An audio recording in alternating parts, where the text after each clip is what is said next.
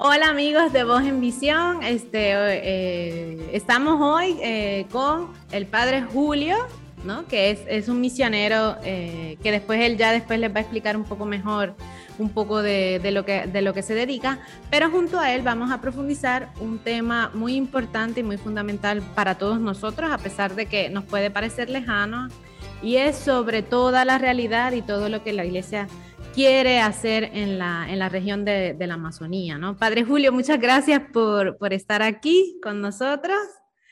Eh, si quieres, ajá, dar una breve presentación, decir de dónde eres, este, cuál, cuál, es el trabajo pastoral que has estado realizando.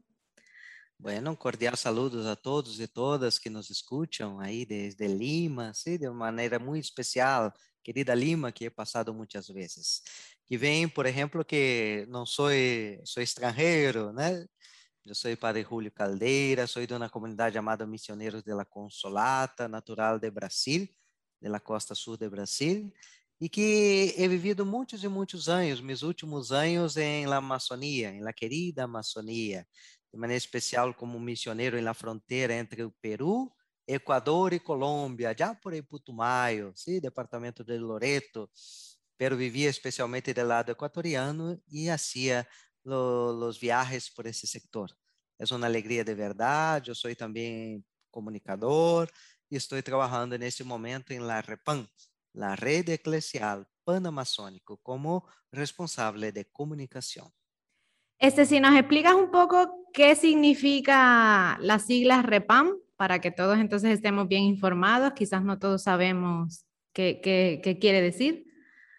Bueno, REPAN significa Red Eclesial Panamazónica.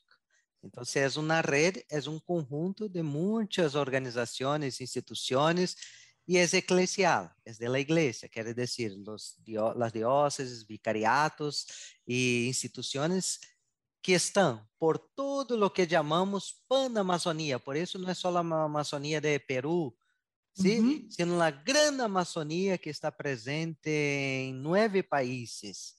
Entonces, intentamos conversar y dialogar como iglesia sobre las problemáticas, las esperanzas, los signos concretos para dar una respuesta. Por el bien del pueblo que vive en esta Si no tenemos eh, conciencia, son alrededor de 40 millones de habitantes que viven en la Panamazonía, en ese territorio. De estos, alrededor de 3 a 4 millones son de pueblos indígenas. Sí, que justo conversábamos antes, eh, que a veces nosotros podemos pensar que la, la, Amazonía es como que, bueno, es todo selva y allí viven dos o tres pueblos indígenas, entonces, este, eh, sí, tenemos como, como esta, lo, los que nunca hemos ido, ¿no? Los que no somos de allí, podemos pensar que allí viven eh, bueno, en mi país se dice cuatro gatos nada más, ¿no? Dos o tres personas. Entonces, cuando hay conflictos con, con otras con grandes empresas que van allí a, a, sacar productos, pues a veces no comprendemos por qué tanto escándalo. Si, bueno, eso allí no, no vive nadie, ¿no? Es todo como, como terreno así, que selva virgen, ¿no? Donde nadie está. En cambio, ¿no? En cambio eh, aunque vivieran 100 personas, de todas maneras son, son personas, ¿no? Y, y, y, merecen toda la dignidad y todo el respeto que merecemos todos, ¿no? Pero de todas maneras es, es interesante que, que sí, que eh, darse cuenta que, que sí, que son muchas personas de las que estamos hablando. Sin duda, y, y más que personas, eh, tenemos ahí un ambiente humano, pero al mismo tiempo hay una diversidad. como decía, são pueblos indígenas, pero há comunidades tradicionais, pessoas que já vivem aí há muitos siglos, aprenderam a viver e a conviver nesse bioma, que é importante, a cuidar deste, desta querida Amazônia, como o Papa Francisco nos regalou uma hermosa exortação, um documento, falando da necessidade e de los sueños que tem para essa região, que parte de um sonho social, de justiça social realmente para os pueblos, que pensemos na questão ecológica, né, cuidado des, desta casa comum, cuidado deste meio ambiente de maneira concreta, tendo um sonho cultural, também reconhecendo que na Amazônia há muitos pueblos, são mais de 350 pueblos que falam mais de 240 idiomas e às vezes queremos unificar. E temos uma presença forte y constante de la iglesia desde hace muchos siglos. ¿sí? Son más de 104 dióceses y vicariatos en esta región y que quieren justamente hacer este camino para que reconozcamos las riquezas que hay en esta región y que son muy importantes para nosotros, porque a veces podemos pensar, ah, yo vivo en Lima, no necesito preocuparme, pero recordemos, mucho de lo que pasa en la Amazonía tiene consecuencias en Lima y en tantas partes del mundo.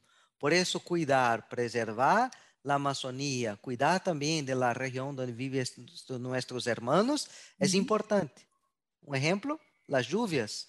Sí, el agua que llega muchas veces a, a Lima y a otras regiones viene de la humedad, del ciclo de las lluvias que vienen de la Amazonía. Entonces, ¿de qué manera realmente cuidamos y aprendemos a amar, mismo aquello que a veces no conocemos? Sí, que, que es interesante también, eh, eh, también pensando en las poblaciones que hay, eh, que no se trata de, de dejar la Amazonía como algo intocable, ¿no?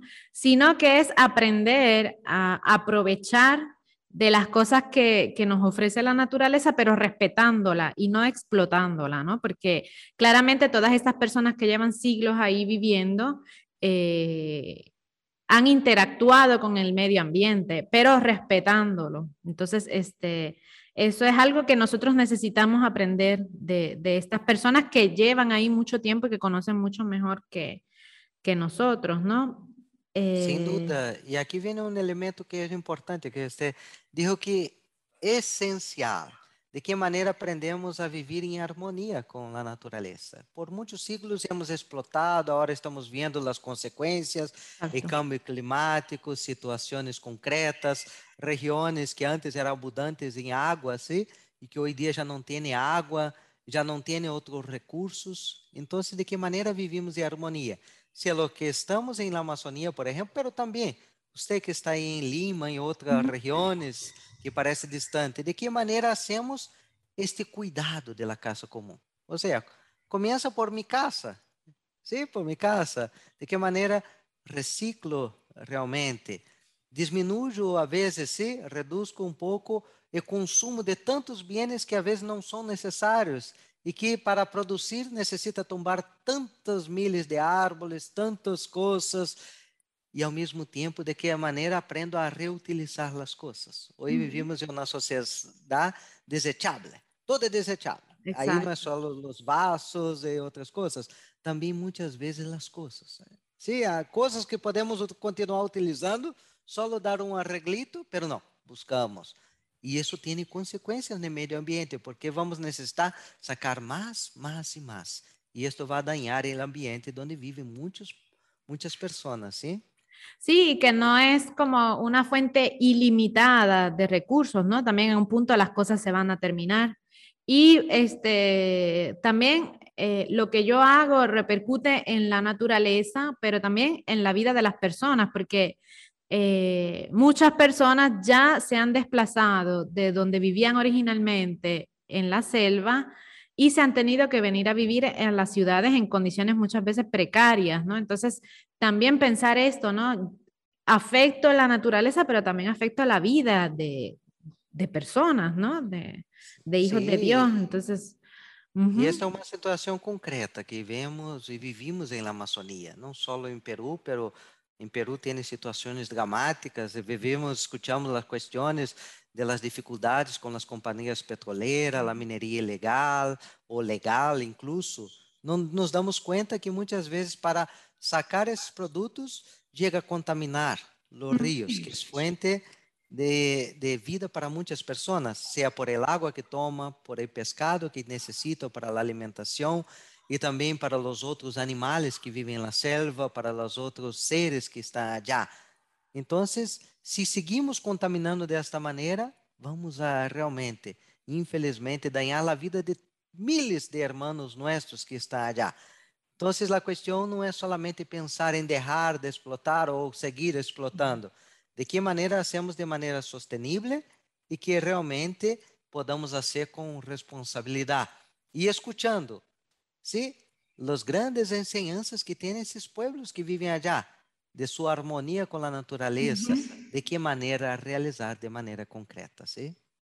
Exacto, porque ajá, e, e, ellos saben cómo, cómo sacar provecho de, de, la naturaleza, pero respetándola, ¿no? Este, y entonces, eh, otra cosa que buscando información me pareció interesante, yo eh, pensaba, porque a veces pensamos, bueno, ahora el Papa está empezando a hablar de esto, ¿no? Será como una moda, entre comillas, y bueno, pues qué pasará, ¿no? Como que a veces eh, no, no, no, le, no le prestamos mucha atención a, a este tema dentro de, de bueno, los, los, que, los que somos de iglesia, ¿no? Pero en realidad yo buscando, en realidad la REPAM nace antes incluso que la encíclica Laudato Si que fue esta encíclica, eh, ¿no? Donde el Papa habla de, la ecología integral, ¿no? De, y habla de la casa común, entonces todo este término se, se hace más conocido.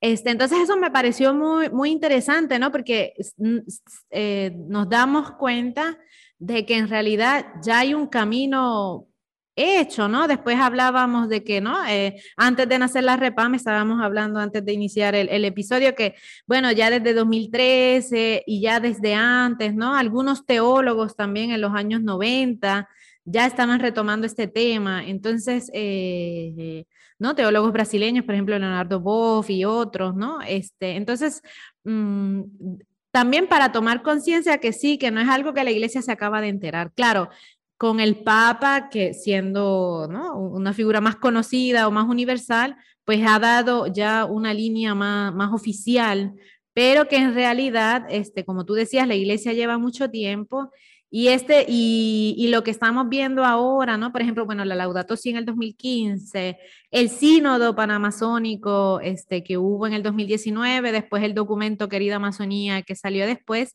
es producto de un camino largo, ¿no? Que, que, que se está realizando. No sé si, si quieres comentarnos algo al respecto.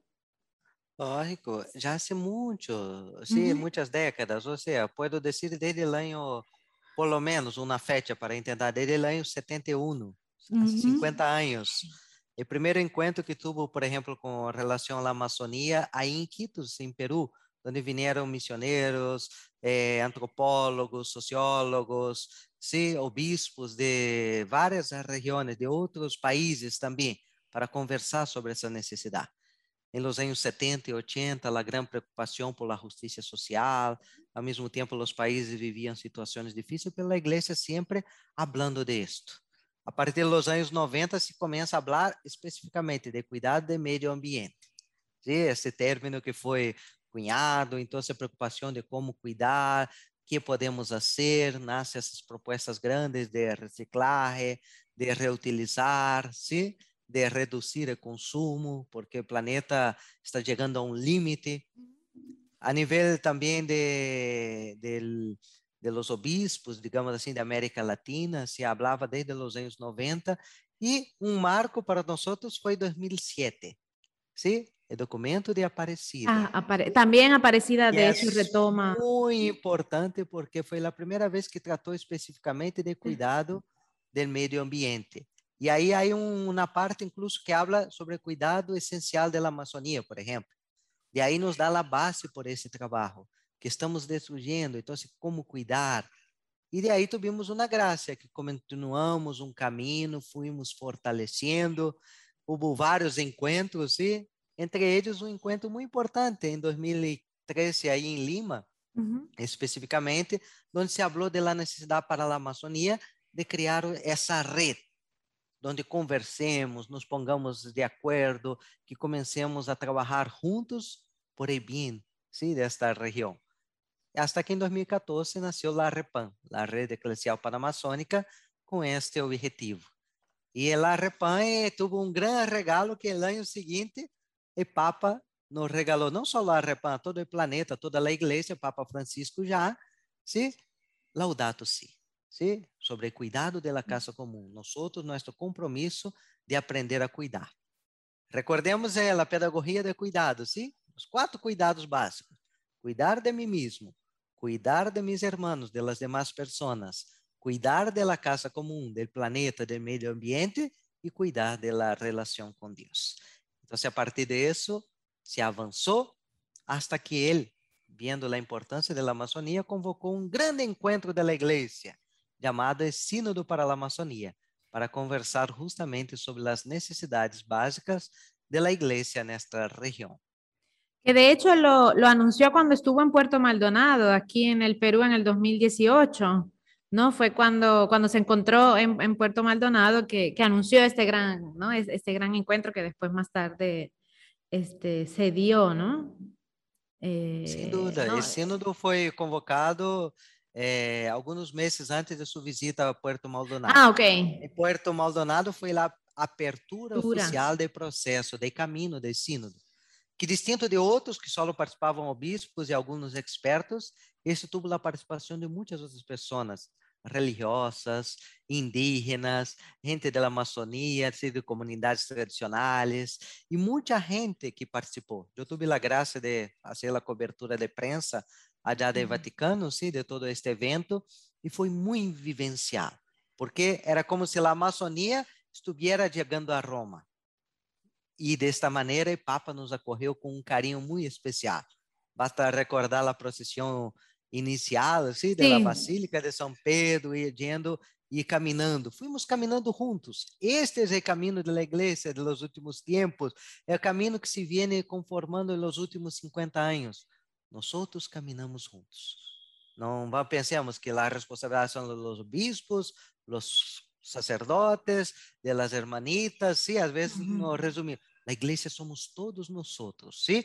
Pueblo de Dios, todos los bautizados, tenemos una responsabilidad. Por eso caminamos juntos. Y ahí es nuestro camino que vamos haciendo. Sí, me parece este, que la mayoría de los agentes de pastoral, de todas maneras, en la Amazonía, los que llevan adelante eh, también la iglesia allí son personas bautizadas, o sea, son laicos, no, no necesariamente son, hay presencia misionera, hay presencia de sacerdotes, pero la mayoría de, de los protagonistas, ¿no? Para, para llevar adelante la iglesia allá son, son personas laicas, son, son bautizados.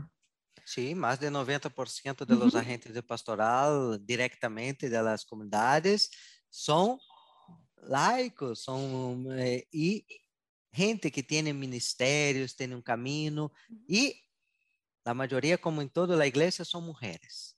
Então, de que maneira realmente caminhar juntos? Também com a voz dessas pessoas, a voz de nossos irmãos laicos, de las mulheres, possa ter também, pueda ter também um poder de decisão em certas questões que são essenciais.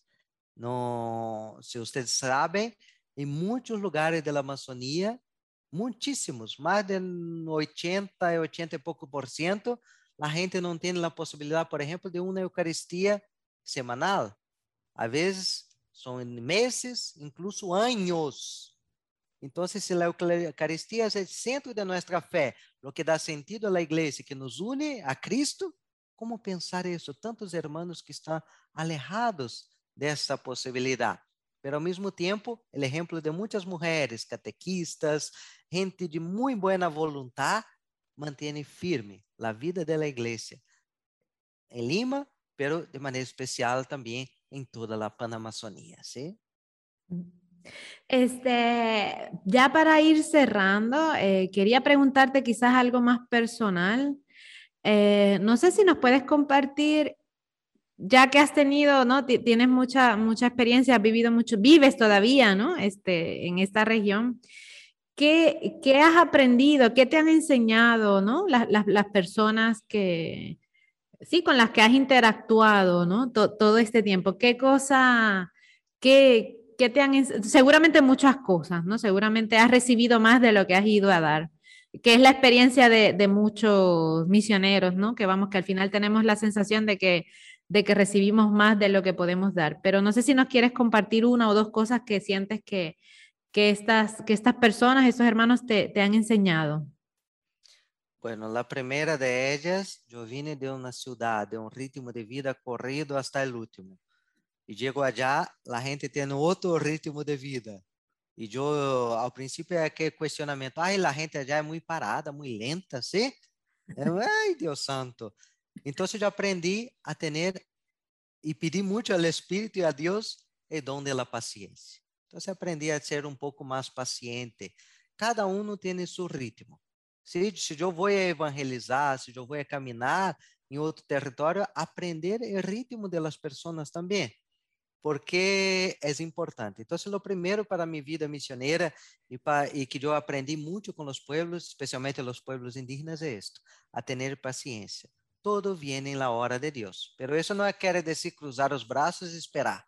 Não, seguimos caminhando, sim, como é ritmo de rio, pero todo em momento de Deus. Um segundo elemento que, sem dúvida, para minha vida missioneira, que foi muito importante, foi aprender a ver no outro que pensa distinto, que a vezes actúa distinto de mim, pero é meu irmão, é minha irmã. ¿Sí? É um irmão diferente, podemos dizer, pero miren nossas famílias, nós somos diferentes e a vezes não logramos no processo de evangelização ver isto e ver que todos são importantes, independente da função que tenhamos, ¿sí? se um não é isso, não, não, todos, para a vida da comunidade, para a vida da igreja, são importantes. ¿sí? Cada um haciendo, desde aquele que hace seus serviços tranquilo de trapear a igreja, organizar o espaço de la celebração, até aqueles que têm que fazer as homilias, os discursos, as formações. Não é que um seja mais importante, não, todos somos importantes. E o terceiro ponto que para mim sempre é essencial é aprender a escutar. ¿sí? Incluso tiene ese dicho famoso, Dios nos dio dos oídos, ¿sí? Para escuchar bien y solamente una boca. Entonces, ¿de qué manera? Escuchamos y aquí podemos decir también dos ojos para mirar bien las cosas antes de hablar. Porque muchas de las malas cosas, las situaciones difíciles, salen por las cosas malas que hablamos o que hablamos sin pensar, sin escuchar bien el otro. Entonces, ¿cómo dialogar?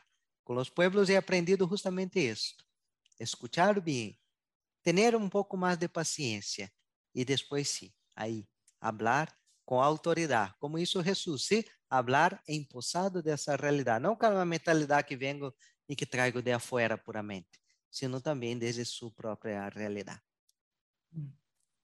Bien, muchas gracias, Julio. Este, eh, nada, gracias por, por compartir un poco de, de, tu tiempo con nosotros. Este, nada, esperamos que no sea la, única vez que, te tengamos por acá.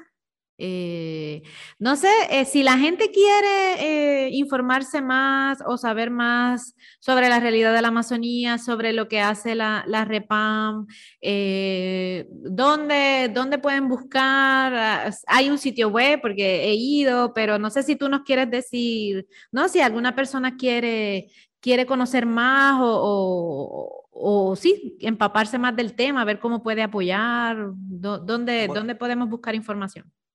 Bueno, todas las informaciones básicas pueden entrar en nuestra página web, ¿sí?